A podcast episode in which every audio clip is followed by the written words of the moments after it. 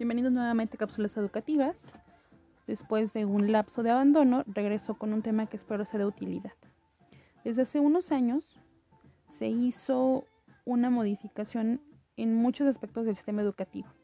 Entre esas modificaciones está, por ejemplo, el nuevo modelo educativo, la nueva escuela mexicana y también la creación de la unidad del sistema para la carrera de las maestras y los maestros, lo que hace años era conocido como carrera magisterial.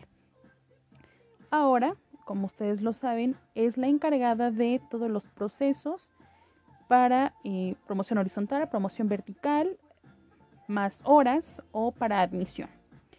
Bien, pues lo que antes eh, conocíamos eh, que proporcionaba el servicio profesional docente en educación básica, lo que antes conocíamos como el, el perfiles, parámetros e indicadores, los PPI, que era para docentes, técnicos docentes, supervisores, directores, Ahora le llamamos perfiles profesionales, criterios e indicadores para el personal docente, técnico docente, de asesoría técnica pedagógica, directiva y de supervisión escolar.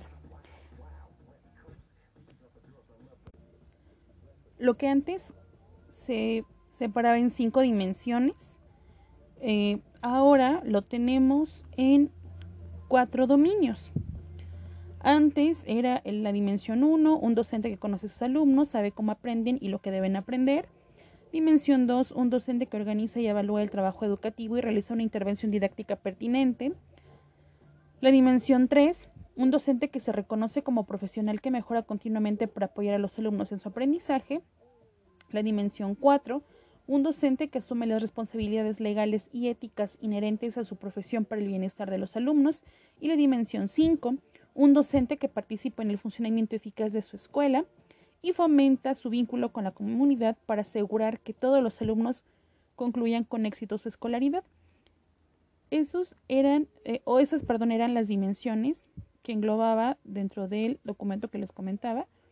Ahora, el 11 de diciembre del 2020, la SEP, y específicamente la OSICAM, publica el documento que, que viene a sustituir este.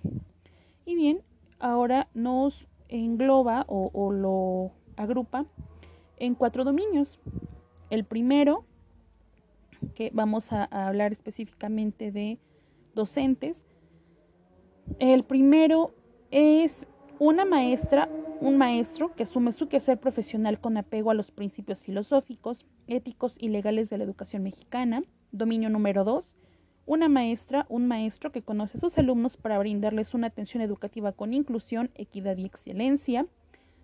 Dominio número 3. Una maestra, un maestro que genera ambientes favorables para el aprendizaje y la participación de todas las niñas, los niños o adolescentes. Eh, dominio número 4. Por último, una maestra, un maestro que participa y colabora en la transformación y mejora de la escuela y la comunidad. Bien, ahora vamos a hablar de cada uno de estos dominios. En el primero, una maestra, un maestro que asume su quehacer profesional con apego a los principios filosóficos, éticos y legales de la educación mexicana. Los docentes como agentes de cambio y como figura que puede impactar mucho en los alumnos, debemos actuar de, acuerdo a este dominio debemos actuar siempre de acuerdo a lo legal, a lo ético, eh, respetando los derechos de nuestros alumnos y trabajando en colaboración con otros actores educativos para lograr que nuestros alumnos accedan a estos derechos, eh, principalmente en la educación. Y es por eso que el artículo tercero dice que la educación debe ser de excelencia y que las maestras y los maestros debemos trabajar en ello por lo cual nuestra práctica docente debe estar centrada en el alumno, en la protección de sus derechos, en reconocer sus capacidades, talentos, necesidades, intereses, emociones y las características familiares, sociales, culturales y lingüísticas, además de las formas de pensar, sentir e interactuar con el mundo natural y social. Aquí lo que destacamos es el desempeño profesional honesto, íntegro, responsable y siempre orientado a preservar el bienestar de nuestros alumnos. es decir, que nuestro trabajo debe realizarse con un alto espíritu de servicio, profesionalismo e interés público, así como disposición para superarse profesionalmente de manera constante como parte de nuestro quehacer e identidad docente. El primer criterio de, de este indicador es el 1.1 Asume en su quehacer docente el valor de la educación como un derecho de las niñas, los niños y adolescentes para su desarrollo integral y bienestar, a la vez que es medio para la transformación y mejoramiento social del país. De este 1.1 sale el 1.1.1, considera en su práctica docente los principios filosóficos, éticos y legales que garantizan el derecho a la educación de todas las niñas, los niños y los adolescentes lo que en varias eh, bibliografía o en varios documentos vamos a encontrar como NNA. El siguiente eh, em, indicador es el 1.1.2. Reconoce que su trabajo eh, cotidiano debe contribuir al desarrollo y bienestar de los alumnos, sus familias y la comunidad, en particular de aquellos que se encuentran en zonas con alta marginación y vulnerabilidad. El 1.1.3 asume con responsabilidad social y compromiso ético la formación de ciudadanos críticos, dispuestos a ser partícipes en la construcción de un país equitativo, incluyente, solidario, respetuoso de los derechos humanos y protector del medio ambiente. El 1.1.4 garantiza desde su quehacer docente que todos los alumnos tengan las mismas oportunidades de aprendizaje y participación. Y por último, el 1.1.5 contribuye con las actitudes y acciones al cuidado de la integridad de los alumnos en la escuela, privilegiando en todo momento el interés superior de las niñas, los niños y adolescentes. El criterio 1.2 realiza su quehacer docente considerando que la interculturalidad favorece la convivencia armónica, basada en el respeto y aprecio a la diversidad en todas sus expresiones. Ahora vamos a ver cuáles son los indicadores que salen de este criterio. El 1.2.1 reconoce la importancia de la interculturalidad en el trabajo educativo, en particular en la formación integral de las alumnas y los alumnos y en la convivencia entre las personas.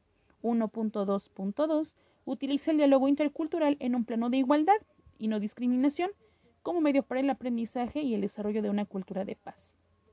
El 1.2.3 genera un clima favorable para la convivencia armónica en el aula y en la escuela en la que se privilegian el aprecio a la diversidad, la empatía y el respeto mutuo. Y el 1.2.4 se comunica de manera oral y escrita en la lengua materna de sus alumnos y contextos específicos en una segunda lengua. Esto podríamos hablarlo específicamente, por ejemplo, de los maestros de educación indígena, que deben hablar la lengua materna de sus alumnos, además de conocer una segunda lengua, que en este caso sería el español. El siguiente criterio, 1.3, asume su responsabilidad para participar en procesos de formación continua y superación profesional para fortalecer su ejercicio docente y contribuir a la mejora educativa. De este criterio salen el 1.3.1, 1.3.2 y 1.3.3. Empezamos. El 1.3.1 se compromete con su formación profesional permanente, conforme a sus necesidades profesionales, así como a los retos que impliquen su enseñanza, el logro de los aprendizajes y el desarrollo integral de todos sus alumnos. El 1.3.2 utiliza los avances de la investigación educativa y científica vinculados con su profesión así como las tecnologías de la información, comunicación, conocimiento y aprendizaje digital como medios o referentes para enriquecer su quehacer pedagógico. Y el 1.3.3 reconoce el diálogo, el intercambio de experiencias y la reflexión sobre la práctica como herramientas que apoyan el aprendizaje profesional de las maestras y los maestros en la escuela, la zona escolar u otros espacios educativos. Como podemos ver en este primer dominio, no solamente vamos a preocuparnos por el alumno, para poder trabajar, para poderle brindar herramientas, para poderlo guiar, para poder eh, trabajar plenamente con él también el maestro debe preocuparse por su desarrollo, por su quehacer docente y por su identidad docente. Por eso debemos preocuparnos también por desarrollar nuestros conocimientos, habilidades y destrezas, así como las del alumno. Eh, creo pertinente que, debe ser el primer dominio, pues si el maestro no se conoce, no sabe lo que le gusta, no conoce, no domina sus emociones, va a ser un tanto complicado que pueda hacerlo con otra persona, en este caso con sus alumnos. Si queremos indagar en este primer dominio, en el documento que les comentaba, que salió el 11 de diciembre del 2020, de la página 17 a la 19 pueden encontrar esta información. Espero que esta información le haya sido de utilidad y como su nombre lo dice son cápsulas educativas. Además, voy regresando de un lapso de un bloqueo artístico, pero estos temas creo que, y, yo lo hablo como decente, nos van a servir para estudiar. Quienes somos auditivos, preferimos esto. Entonces espero que esto les sea de utilidad y los espero en la siguiente cápsula con el dominio número 2.